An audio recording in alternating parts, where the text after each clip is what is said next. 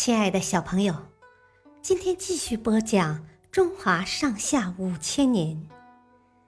今天的故事是西伯侯被囚。在西伯侯姬昌的治理下，周越来越强大，许多忍受不了商纣暴政的诸侯都投奔到了他那里。商纣听说后，对姬昌恨之入骨，一直想找机会除掉他。当时一向对商纣的残暴专横不满的王后，因为得罪了妲己，被处死；王后的父亲九侯也受到牵连，被杀害了。恶侯对纣王的做法十分不满，便为九侯辩解了几句。纣王恼羞成怒，又下令处死了恶侯。西伯侯听到这个消息后，不禁暗自叹息。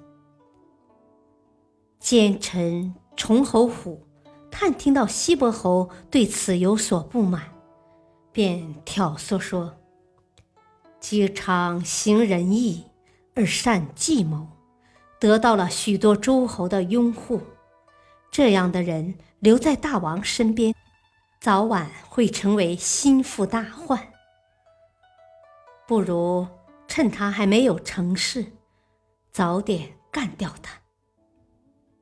崇侯虎的话正中纣王下怀，于是他找了个借口，将姬昌抓了起来，囚禁在监狱里。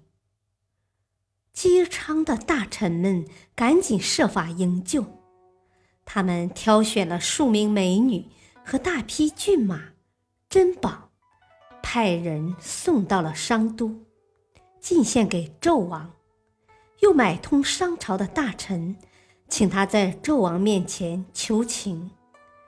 纣王见了这些美女、骏马和奇珍异宝，顿时眉开眼笑。下令释放姬昌。为了使纣王放心，姬昌故意对纣王说：“君主的恩惠如太阳一样博大，我们做臣子的应该感恩戴德，又怎敢心生背叛呢？”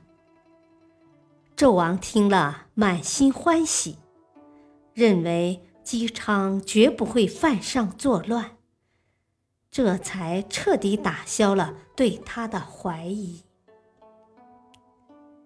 小朋友，今天的故事就讲到这里，谢谢收听，下次再会。